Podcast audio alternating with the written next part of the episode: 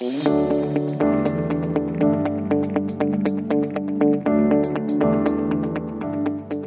aceleração digital do setor de óleo e gás tem avançado com o uso de tecnologias de robótica, inteligência artificial e realidade aumentada.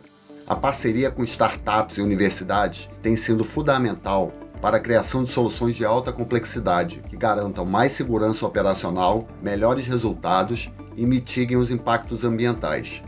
Hoje, converso com Tamara Garcia, gerente de pesquisa e desenvolvimento da Repsol Sinopec Brasil, para saber como a companhia tem atuado na transformação do setor em indústria 5.0, fortalecendo o Brasil como hub tecnológico. Eu sou Alexandre Gaspari, jornalista especializado em energia, diversidade e inclusão, e esse é o podcast Criadores do Amanhã.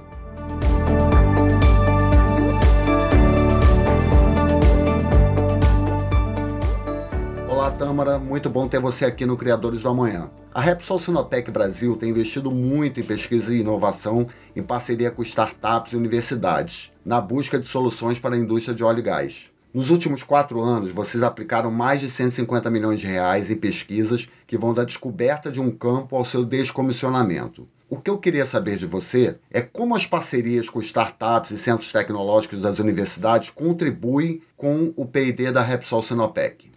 Olá, Alexandre. Muito obrigada pelo convite. Estou muito feliz de participar nesta sessão com vocês. Gostaria de começar destacando o papel importante da universidade e dos centros de tecnologia, pois eles possuem o conhecimento fundamental que é preciso para poder atacar os desafios da sociedade e da indústria de forma disruptiva, questionando soluções que já existem e pensando fora da caixinha. Além disso, eles têm a importante responsabilidade de formar os profissionais do futuro, treinar a eles nesse pensamento crítico, na sua capacidade de resolver problemas complexos. Por outro lado, as startups representam um passo a mais na hora de tornar essas ideias em realidades comerciais. Elas combinam muito bem os esforços e capacidades técnicos com os primeiros esforços comerciais. A motivação deles é muito forte normalmente, tem um importante desejo de mudar o mundo e poder evoluir no seu desenvolvimento do negócio. Noso modelo operativo de pesquisa e desenvolvimento procura combinar adecuadamente as capacidades das universidades, dos centros tecnológicos, startups e empresas privadas para poder atingir os desafíos concretos de cada fase dun proxecto de P&D, desde as etapas iniciais de pesquisa básica até a chegada aos níveis máis de comercialização dos resultados atingidos. Quais os principais desafios para que o setor se torne 5.0, Tâmara? Bom, o primeiro ponto-chave é justamente a formação de nossos profissionais do futuro. Como eles podem integrar nas suas capacidades, no seu conhecimento, as diferentes disciplinas que demanda a indústria. Por exemplo, a robótica, inteligência artificial, machine learning, a matemática, a física aplicada, a computação. A dia de hoje, essas disciplinas estão basicamente isoladas. A gente precisa de profissionais formados que integrem todos esses conhecimentos. Por exemplo, indo máis no foco da computación, un dos puntos chave é justamente o acceso de todos esos profesionais, desos pesquisadores a capacidades de computación. Básicamente, eh, poder accesar a esos meios va a facilitar o desenvolvimento de proxectos de P&D que posan estar alineados con a demanda do sector. E por último, destacar outro punto chave que é justamente o entendimento dos desafíos operacionais da industria. E, infelizmente, bom, esse ponto somente pode ser resolvido com experiência, aproveitando o conhecimento das pessoas mais experientes e trasladando esse conhecimento para as pessoas mais jovens. Você deixa claro, então, que a multidisciplinaridade é hoje um desafio na formação dos profissionais. Então, eu queria que você falasse um pouco mais da importância dessa formação em um profissional hoje ser multidisciplinar e nessa necessidade de, ao mesmo tempo, casar com a experiência de profissionais que já estão há muito tempo na indústria, que já têm um alto conhecimento, mas um conhecimento histórico, como equilibrar esses conhecimentos. Correto, essa multidisciplinaridade é um ponto muito importante. Vou colocar aqui um exemplo que pode ilustrar este ponto. A dia de hoje, como falei, tem poucos profissionais formándose eh, nas universidades en esos graus no, máis novedosos que ten a ver, por exemplo, con inteligencia artificial, big data, computação. Esos profissionais no futuro van ser demandados por moitas industrias diferentes, porque ese coñecimento non va ser somente aplicado na industria do oil tem outros sectores também demandando esse tipo de capacidades. O que é também muito importante é justamente orientar essas capacidades nos desafios que a indústria tem. Os profissionais máis experientes coñecen a problemática dos desafíos, coñecen os problemas, os dores de cabeza. O que é un punto disruptivo e que pode ser unha ventaja competitiva é justamente abordar esos problemas desde un punto de vista totalmente diferente.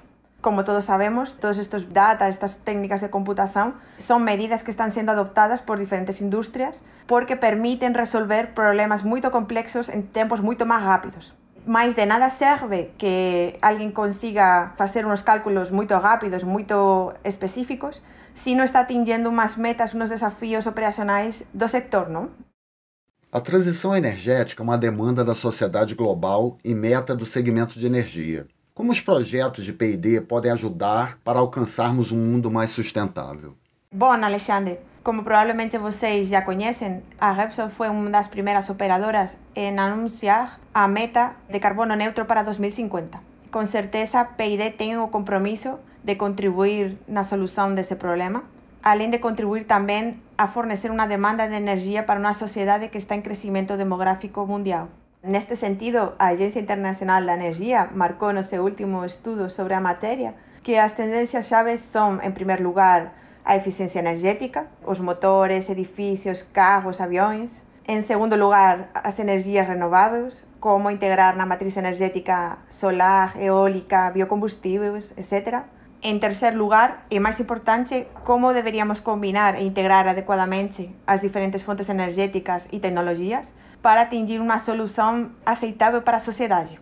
É importante entender que a solução única, ideal, não existe. Vai ser uma combinação de tecnologias e de fontes energéticas o que vai resolver as demandas locais e regionais de cada sociedade, levando em consideração não somente aspectos técnicos, sino também aspectos de mercado, legislativos, etc. etc. É importante entender que a Repsol, na sua estratégia de carbono neutro para 2050, acredita que estas tecnologias CCUs vão jogar um papel chave fundamental. Tamara, agora eu fiquei curioso. Eu queria que você falasse um pouco sobre as linhas de pesquisa e desenvolvimento que movimentam a Repsol Sinopec Brasil. Quais são os principais assuntos, os principais temas que a Repsol Sinopec Brasil vem desenvolvendo também com foco nos planos da empresa no país? Bom, Alexandre, nosso portfólio toca todas as áreas de conhecimento da cadeia de valor, desde subsolo até facilities, tecnologia de poços e de comissionado a gente tem como áreas prioritárias a digitalização, que é uma área transversal que toca todas essas partes do processo. Como falei anteriormente, a meta de carbono neutro para 2050 somente vai poder ser atingida caso novas tecnologias e fontes energéticas forem integradas no portfólio. Nosso supercomputador Iris tem um papel chave na hora de desenvolver projetos de pesquisa e desenvolvimento em diferentes áreas. Por exemplo, na hora de desenvolver ferramentas novedosas para manutención predictiva dos activos, combinando técnicas de machine learning y de inteligencia artificial. Por ejemplo, también desenvolviendo ferramentas para un procesado sísmico más eficiente, tanto en tiempo como en costo. Y también para mapear el subsuelo de cara a futuros proyectos de almacenamiento y utilización de carbono.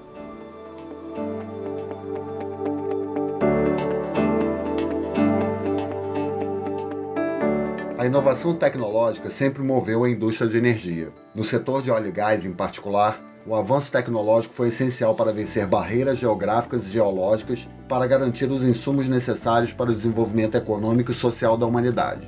Hoje, novos desafios estão lançados. Em um mundo no qual a transição energética é um caminho sem volta e as exigências de sustentabilidade ambiental e social são crescentes, inovar significa não apenas estar à frente, mas também construir uma sociedade mais igualitária com oportunidades para todos. E para atingir esses objetivos e multiplicar o conhecimento, as parcerias entre empresas, instituições de ensino e pesquisa e startups são fundamentais. Eu conversei com Tamara Garcia, gerente de pesquisa e desenvolvimento da Repsol Sinopec Brasil. Tamara, muito obrigado pela sua presença no podcast Criadores do Amanhã e queria que você deixasse seu recado final. Muito obrigada, Alexandre. Eu queria, para fechar, dar uma mensagem de esperança, de ânimo, ressaltar a importância da tecnologia neste mundo, nesta crise que a gente está vivendo e lançar uma mensagem positiva de esperança.